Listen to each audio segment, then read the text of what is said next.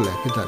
Quisiera compartir con ustedes en el día de hoy la lectura del Evangelio según San Lucas capítulo 15, comenzando en los primeros versículos hasta el versículo 32. Y dice así, todos los cobradores de impuestos y pecadores se acercaban a Jesús para escucharlo. Los fariseos y los escribas comenzaron a murmurar y decían, Este recibe a los pecadores y come con ellos. Entonces Jesús les contó esta parábola. Jesús dijo, un hombre tenía dos hijos, y el menor de ellos le dijo a su padre, Padre, dame la parte de los bienes que me corresponde. Entonces el padre les repartió los bienes. Unos días después, el hijo menor juntó todas sus cosas y se fue lejos, a una provincia apartada, y allí dilapidó sus bienes, llevando una vida disipada. Cuando ya lo había malgastado todo, sobrevino una gran hambruna en aquella provincia y comenzó a pasar necesidad. Se acercó entonces a uno de los ciudadanos de aquella tierra, quien lo mandó a sus campos para cuidar de los cerdos. Y aunque deseaba llenarse el estómago con las algarrobas que comían los cerdos, nadie se las daba. Finalmente recapacitó y dijo, ¿cuántos jornaleros en la casa de mi padre tienen pan en abundancia y yo aquí me estoy muriendo de hambre? Pero voy a levantarme e iré con mi padre y le diré, Padre, he pecado contra el cielo y contra ti, y no soy digno ya de ser llamado tu hijo.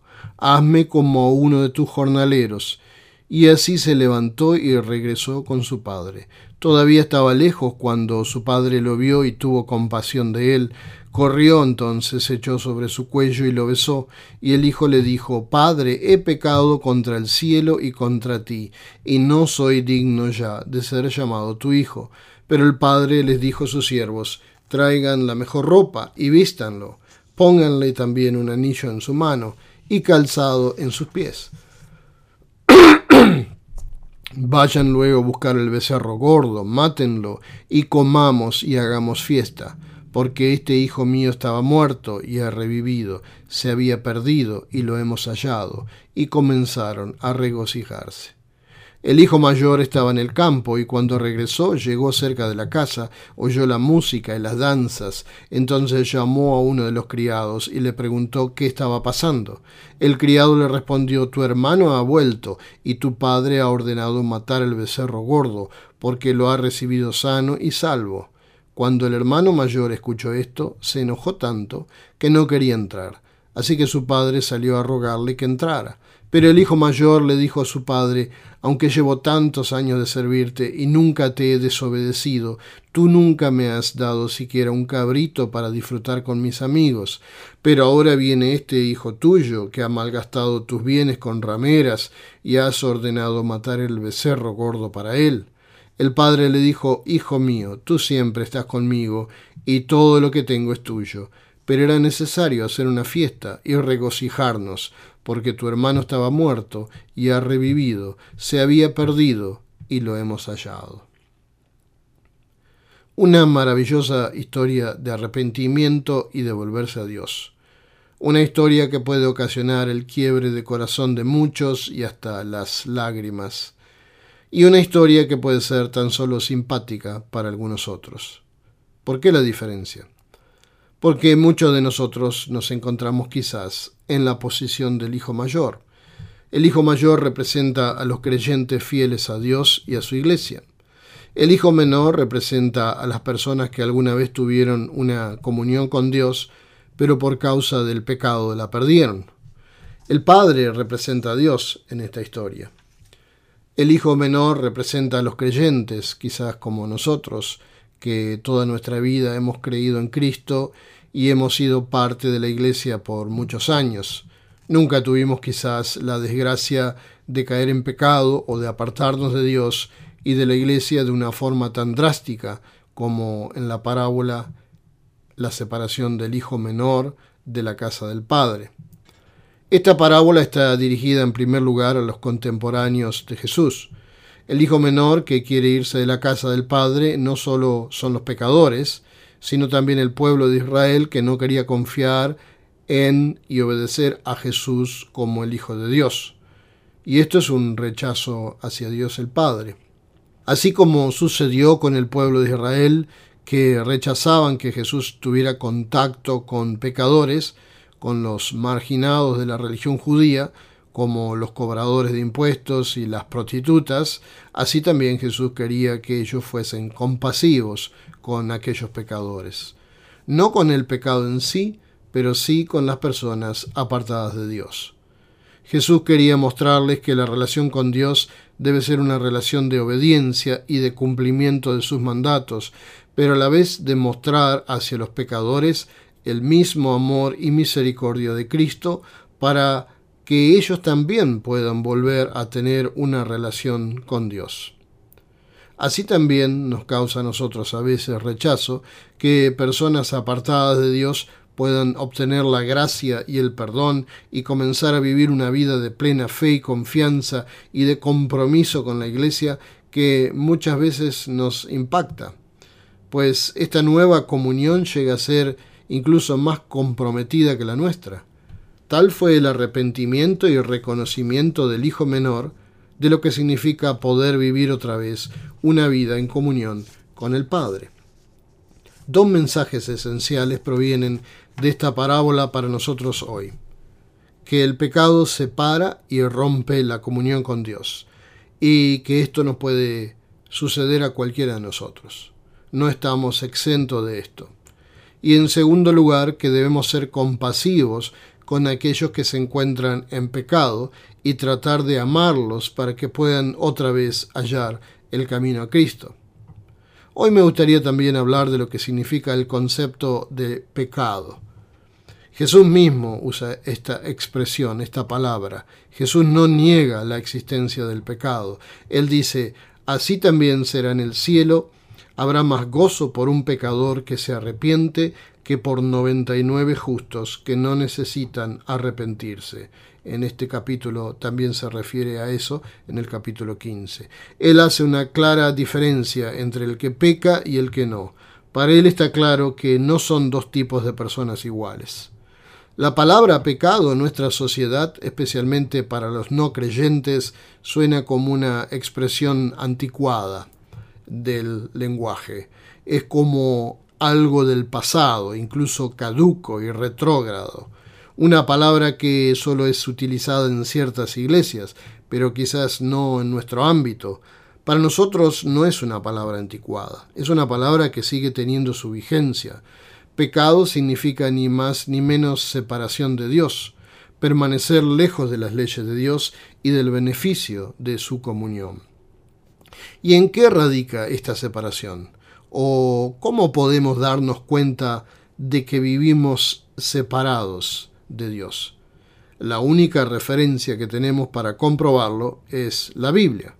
Cuando no vivimos nuestra vida de acuerdo a la palabra de Dios, estamos viviendo una vida a nuestra manera y no como Dios quiere, es decir, no de acuerdo a su voluntad. Hoy en día hay muchos que ponen en tela de juicio lo que dice la Biblia y creen tener más autoridad sobre ella al querer interpretarla a su conveniencia o, por ejemplo, anteponer otras filosofías o principios para su interpretación. Hay muchos que cuestionan la Biblia, diciendo que la Biblia necesita ser reinterpretada o adaptada a nuestros tiempos, como si esta generación fuese la poseedora autorizada para dar otra interpretación u omitir partes de la Biblia de acuerdo a su parecer. Incluso escuché decir una vez, Dios no interviene en el mundo por medio de un simple libro, refiriéndose a la Biblia. Dicen que Dios aparece y se manifiesta de otras maneras. Y eso es cierto, Dios se manifiesta constantemente por medio de su Espíritu Santo, pero eso no contradice que Él se haya manifestado más que nada a los seres humanos en la forma escrita de lo que hoy llamamos Biblia. Allí se expresa la voluntad de Dios, por eso debemos ser cautos de no confundir el espíritu de este mundo, como dice por ejemplo en 1 Corintios capítulo 2, con el Espíritu Santo de Dios. Cada vez que nos acercamos a la Biblia con fe y respeto a Dios, recibiremos un mensaje que va más allá de nuestra naturaleza humana. Para Jesús el pecado era algo claro. Significa estar separado de Dios. vivir una vida que nada tiene que ver con su palabra. Jesús nunca discriminó a nadie. Él siempre estuvo allí, cerca, se acercó a los pecadores, pero con la intención que se arrepintieran y se volviesen a Dios. Y lo consiguió, más que nada porque Él es Dios, pero también por su amor al prójimo. Ese es el amor que Jesús nos manda a poner en práctica. Hace un tiempo leí un pensamiento que me gustó y que dice, el trabajo del Espíritu Santo es convencer, el trabajo de Dios es juzgar y el mío es amar. Tenemos que ver al mundo entero con los ojos de Jesús, digno de ser amado, pero no por eso aprobar lo que muchos estén haciendo, que a lo mejor no coincide con la voluntad de Dios. Jesús no aprueba el pecado. Y de hecho, él echó del templo a los mercaderes que querían aprovecharse del pueblo y profanar y faltar el respeto al templo. Acusó a Judas de traicionarlo, enfrentó la vida corrupta de Saqueo, el recaudador de impuestos, o la vida desordenada de la mujer samaritana, o la vida moralmente incorrecta de la adúltera. Si bien los aceptó a todos, también los perdonó de su pecado y les dijo más de una vez, vete y no peques más. También dijo, yo no he venido a llamar al arrepentimiento a los justos, sino a los pecadores. La sociedad en la que vivimos, sin embargo, a veces no tan cristiana, nos dice que hagamos todo lo que nos haga sentir bien, que hagamos lo que sintamos, que disfrutemos la vida, porque lo más importante es sentirnos felices y amar al mundo entero, con paz y felicidad y amor. Y eso es todo cierto, no contradice las promesas de Jesús cuando nos asegura una vida en abundancia para todos los que le siguen. Pero esa vida en plenitud es una vida nueva en Cristo, fundamentada en sus enseñanzas. Cuando Jesús habla, tu hermano estaba muerto y ha revivido, se había perdido y lo hemos hallado, está hablando no sólo de una conversión, es decir, de empezar a creer en Cristo como el Hijo de Dios, sino también de un cambio de vida. No basta decir creo en Dios, sino que se nos invita a vivir a Dios con nuestro modo de vida. Si hoy le preguntáramos a Jesús de dónde podremos obtener la información para saber cuáles son las cosas que tú quieres que cambiemos de modo de poder estar otra vez en tu comunión, seguramente Jesús nos diría, el que tiene mis mandamientos y los obedece, ese es el que me ama, y el que me ama será amado por mi Padre, y yo lo amaré y me manifestaré a él. ¿Dónde se encuentran esos mandamientos? En la palabra de Dios, la Biblia, que es el fundamento de nuestra fe.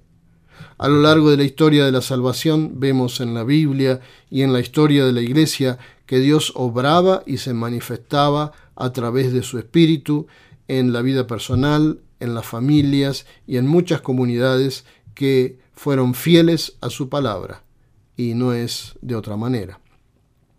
Que Dios nos permita permanecer fieles a su palabra, que aún permanece, y que a través de nuestra obediencia el Espíritu Santo pueda obrar en medio de nosotros, para que nuestra vida se llene de la sabiduría de Dios y del verdadero amor de su Hijo Jesucristo. Pidamos perdón por aquellos pecados de los que somos conscientes para que Dios pueda transformarnos y que el favor y el gozo de Dios por haber vuelto a la casa del Padre se hagan realidad. Les deseo que tengan una semana bendecida.